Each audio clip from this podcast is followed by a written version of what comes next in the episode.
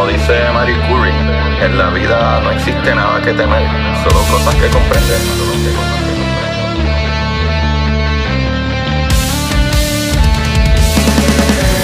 Recuerden correr y buscar la manera de aprender que más le divierta.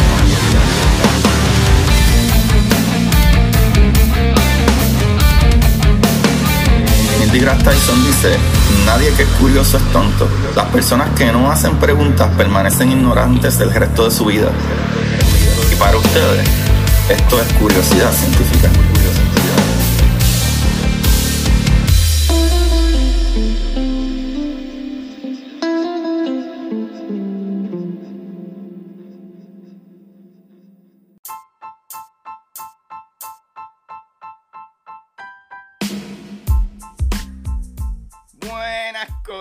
Corillo de Curiosidad Científica. Bienvenidos sean todos a este su programa de curiosidad. Aquí les habla su host Agustín Valenzuela, trayendo las maravillas del universo, Papi Johnson. El día de hoy vamos a hablar de algo maravilloso y algo que no tenemos idea. tenemos mucho, mucho corillo que aprender. Y así es que funciona la ciencia. La ciencia funciona, ¿verdad? Este, descubriendo cosas y cada vez buscando, ¿verdad? Más ideas, eh, utilizando un poquito, ¿verdad? De filosofía y matemáticas para tratar de entender las cosas y con más investigación y más pruebas llegar a una conclusión. Y por ahora hay muchas cosas que no conocemos y eso a mí me pompea, me alegra un montón. Y es que, Corillo, hay una estrella que no hace sentido, o probablemente hay varias, pero de la que voy a hablar hoy está bien al carete. En verdad no hace sentido. Eh, pero Corillo, primero vamos a, a empezar. eh, ah, para que sepan, el título que dice, para los que están, le- leyeron el título antes de escuchar esto, no es que yo escribí mal y hice un error y un misspell ni nada.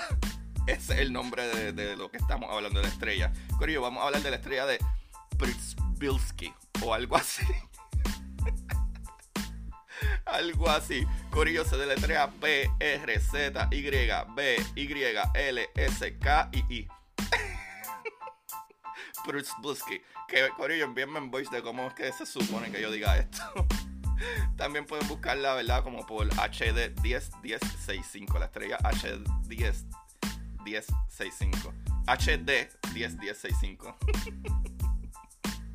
Corillo, esto es una loquera. Pero Corillo, vamos a darle gracias a todos los que me apoyan y siguen comprando los libros. Eso me ayuda un montón. Eh, les agradezco un montón que lo hagan. Eh, también mi último libro, que es el de historias cortas para sentarse en el inodoro, sale de las historias cortas de ciencia ficción, acción, misterio y, todo que yo escribo en mi Patreon, en patreon.com slash Agustín. Y ahí se van a deleitar. De verdad que todo el que entra y sale la pasa brutal. Y incluso eso, verdad, me alegra mucho. Los que entran y pagan un mes por lo menos y, leen la historia y después salen, yo estoy súper de acuerdo con eso. Súper feliz. Así que vayan, me apoyan, este, se pueden meter un mes y es baratito, con tres pesos nada más. Y van a detener, ahora mismo, quienes no han leído mi libro, mi último libro, y quienes no han leído ninguna historia de Patreon, tienen un montón de historias. O sea que eh, si pagan un mes por lo menos, van a tener, uf, qué sé yo, veintipico historias para deleitarse, que les toma eso mismo, 15, 20 minutos, media hora, dependiendo cómo ustedes lean. Eh, y mano, y es una buena lectura, de verdad que sí. Pero Corillo, vamos allá. Y anyway, pueden conseguir todos los links en Curiosidad Científica Podcast en Instagram. Y ahí están el link en Linktree. Salen todos los links. Los links para mis libros, en Amazon, el Patreon, todo. Así que ahí lo tienen. Corillo, viremos para acá, para la estrella de Pritzbilski. Mano, no sé de verdad cómo se lee eso. es que, porque esta estrella es impresionante.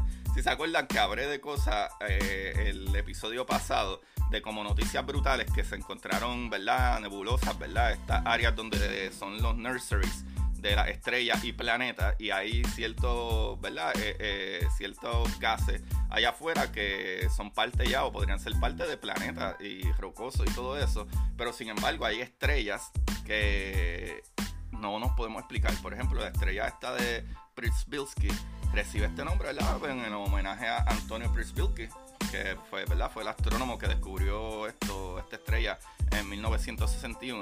Y es una estrella muy peculiar, ya que combina características de varios tipos, corillo, y varios tipos espectrales, es lo que quiero decir. ¿sabes? Que son completamente distintos a lo que regularmente una estrella tiene. así que su composición química recuerda a estas estrellas de tipo S, pero su tipo espectral real es como una P5, con la salvedad de que se la considera prototipo de la estrella AP.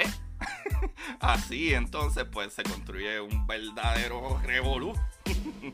Para que sepan, esto de dos tipos de estrellas, tranquilos, porque se considera tipos de estrellas, no tienen que aprenderse ni whatever lo que es, CB5 o AP, etcétera, para, que tengan una idea básica, eh, es que las estrellas, dependiendo qué tipo de estrella, se entiende que las estrellas más jóvenes, ¿verdad? Las primeras estrellas que se crearon tenían mucho menos elementos pesados en ellas.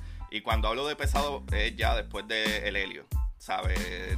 Literal, cuando los científicos o los químicos, ¿verdad? Astrónomos, whatever, hablan de ah, tipos de estrellas con elementos pesados, no es que tienen ah, hierro y oro y en ellas, es que ya tienen más de tres protones en su núcleo, que puede seguir siendo un gas y, no un sólido como el hierro, ¿verdad? Pero, ¿verdad? Que el hierro necesitaría muchísima temperatura para, ¿verdad? Hacer gas. Lo más que puede hacer básicamente es como derretirlo en un, plasma ahí de hierro. Pero, digo, y plasma sigue siendo gas caliente, ionizado. Pero anyway, ustedes entienden lo que digo. Y sin embargo, anyway, el punto de esta estrella es que esta estrella en peculiar, ¿verdad? Para que tengan una idea de que sería básicamente un prototipo de AP, es que esta estrella pueden tener núcleos, ¿verdad? E, elementos químicos verdad que refleja esa estrella cuando observamos, que su espectroscopía parece tener elementos que son más pesados de lo común. Corillo, nuestra misma estrella no puede crear, no puede crear cosas más pesadas que hierro y actually no puede crear ni hierro, si no me equivoco. Nuestra estrella es muy pequeña para eso. Para, para fusionar eh, eh, ¿verdad? Esos, núcleos, esos núcleos atómicos y crear elementos nuevos, no llega al hierro. ¿Sabe? Se necesita una estrella bien masiva para poder fusionar hasta llegar a hierro y crear esos metales bien pesados. Incluso metales como el oro y cosas así se entienden que necesitan, ¿verdad? Se crean en colisiones, ¿verdad? O uniones de estrellas de neutrones. Que las estrellas de neutrones son tan, tan, tan, tan densas y tan densas que es una ridícula. Como que una cucharada de una estrella de neutrones puede pesar toneladas. Así de densa está eso. ¿Sabe? ¿Y cómo es que existe esta estrella? Que no nos podemos explicar. Y en esta estrella se pueden ver, ¿verdad? De acuerdo a, su espectroscopía, ¿verdad? Lo que refleja eh, el elemento que se ve puede reflejar elementos como el europio, que tiene 63 protones en su núcleo. Eso es súper pesado. El hierro tiene 26 y ni siquiera nuestra estrella lo puede hacer. ¿Sabe? Así que esa, esa es la loquera sobre esta estrella, que no entendemos bien qué es la que hay con ella. Así que para que tengan una idea, ¿verdad? Eh, eh, un poco más profunda, eh, ¿verdad? Sabemos cómo es que se, ¿verdad? Cómo es que se supone que se, cómo es que se supone que se fusionen los elementos para crear, ¿verdad? Nuevos elementos, elementos más pesados que entendemos en el centro, ¿verdad? En ese núcleo del Sol, la presión es tan grande que todo eso hidrógeno se va chocando, se va chocando y va creando, ¿verdad? Eh, eh, helio y de helio sigue pasando, ¿verdad? Diferentes elementos más pesados, eh, berilio y X, este, carbono, etcétera, etcétera, silicón, por ahí para abajo. Pero necesitas muchísima energía para eso. ¿Y cómo es que una estrella así tan masiva, de momento puedes ver que tiene elementos que pueden ser hasta 63 protones en su núcleo? Eso no, no tiene ni, ni, ni explicación para, para que sea un poco más. O sea, esta estrella está más o menos a unos 350, 400 años, ¿verdad? Luz de la Tierra, lo que nos estaría diciendo, ¿verdad? Que está en nuestra misma galaxia. Eso es lo que yo entiendo por eso. Corillo, y la, ¿verdad? Y está en la constelación de Centauro. Esta estrella tiene una magnitud aparente de, ¿verdad? Positivo 8.02, o sea, es bien brillante y fue descubierta en 1961, como les dije, ¿verdad? Por el astrónomo Anthony Prisbusky. y hasta aquí parece, ¿verdad? Una estrella como tanta, pero una más de, ¿verdad? De los miles de millones de, que hay en el universo. Pero es uno de los objetos estelares más extraños que se conoce. O eh, el examen de la luz que emite permite deducir su composición, como les dije. So, como en todas las estrellas, y los astrónomos se sorprendieron por la presencia de muchos elementos más que en otra estrella. O sea, inicialmente eran 51 elementos, ¿sabes? Que, que se encontraron eh, en esta estrella supuestamente en el 1974 y posteriormente se detectaron otros más, hasta un total de 76 elementos. ¿Qué es esto? Esto es casi toda la tabla periódica. Corillo, Corillo, esto está al garete.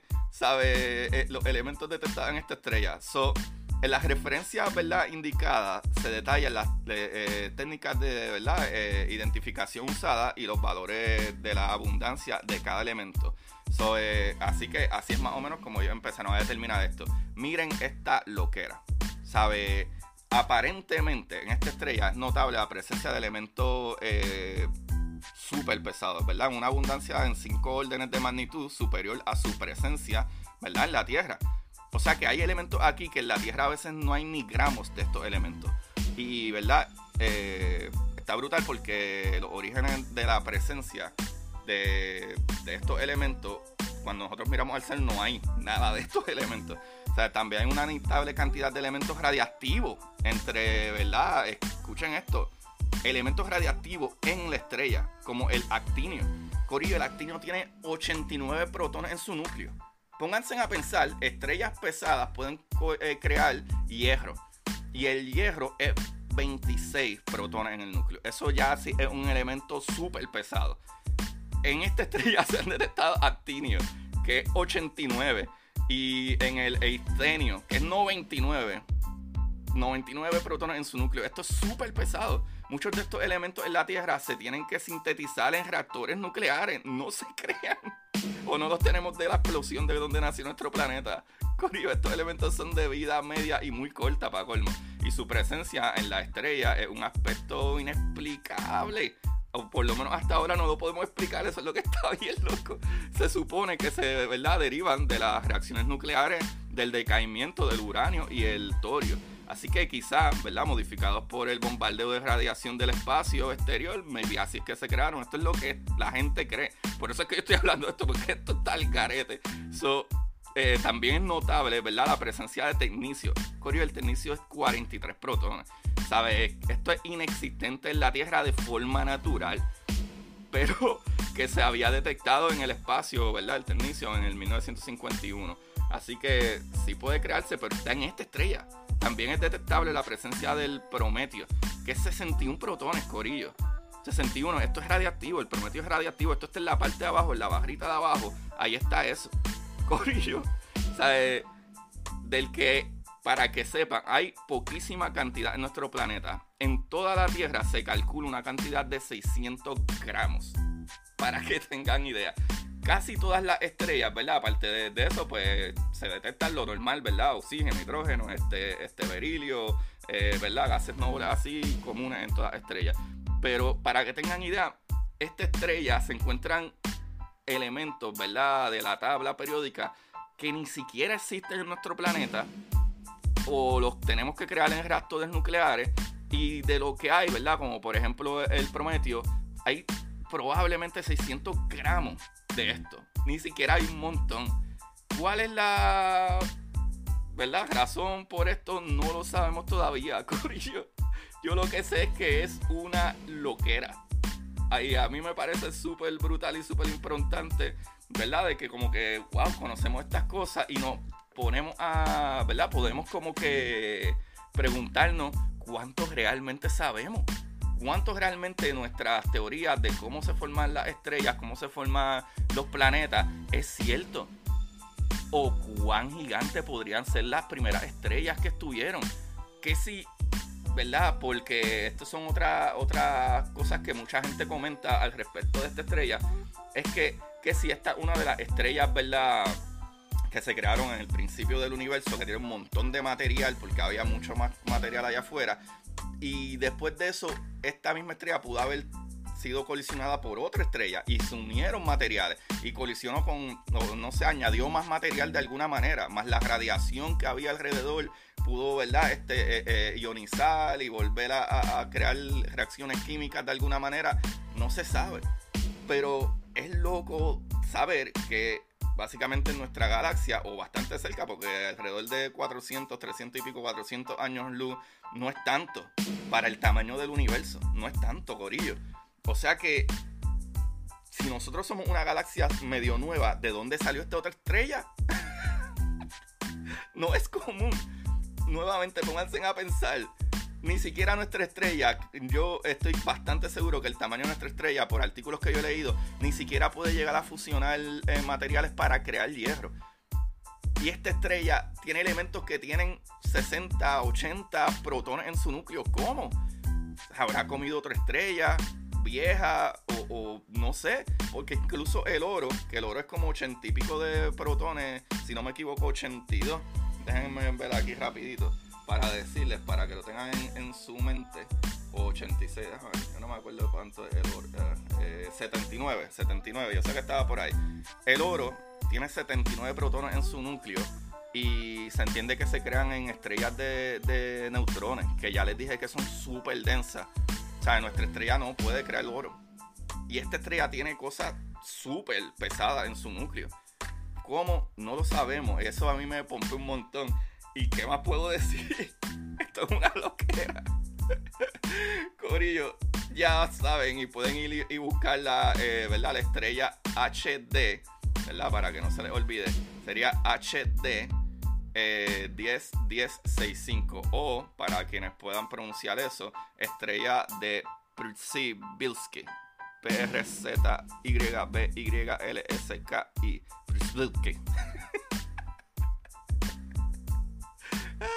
Y Y Przybylski. esta información la saqué de investigación y ciencia eh, .es, de es.cienciaq.com, de jccanalda.es, de cryptkit.com y, y, ahí lo tienen. Y la verdad, este eh, el significado de estrella AP, pues lo buscan en Wikipedia. Y también, anyway, en uno de los artículos lo explica lo que es una estrella AP, pero también lo explican con números y empiezan a poner un montón de letras. Así que yo, ok, a buscarlo de la manera más fácil. Porque aquí estamos para que la gente aprenda. Así que ya saben, Corillo, hay estrellas que no entendemos cómo son y ya saben cómo se supone que funcionan las estrellas. Este capítulito está buenísimo porque es algo que uno no piensa, uno no piensa mucho y sin embargo de momento aparecen cosas como esta estrella, la estrella de Prisbilski y te rompen todo el cerebro, te vuelan la cabeza y no sabes para dónde ir. Así que muchachos, pónganse a trabajar que estamos bien atrás en esto. Ah, gracias Corillo, por favor, por favor, recuérdense en apoyarnos comprando mis libros. Eh, ya el segundo libro de la exploradora está, está en edición. Eh, hay dos personas leyéndolo también. Eh, estoy esperando que ellos terminen de leerlo y también me den sus pointers de verdad que gracias, gracias por su apoyo y mano, eh, por favor me pueden ayudar un montón comprando mis libros. Pueden ir a Amazon y en Amazon pueden comprar mis libros por mi nombre, Agustín Valenzuela Alvarado, o busquen, ¿verdad? La Exploradora Titán, muy pronto La Exploradora Draco. Eh, mi primer libro, que en verdad es ciencia bien básica para todo el mundo, que es Curiosidad Científica, El Universo en Arroz con Habichuelas. Y mi último libro, que es de las historias del Patreon, que es, ¿verdad? Historias cortas para sentarse en el inodoro. Corillo, de verdad que muchas, muchas gracias. Y también vayan al Patreon, patreon.com slash Agustín Valenzuela. Les agradezco un montón. Otra semana maravillosa que tengan ustedes es lo que yo les deseo. Y como siempre, busquen la manera de aprender que más les divierta. ¡Chequeamos! Y para ustedes, esto es. Curiosidad científica.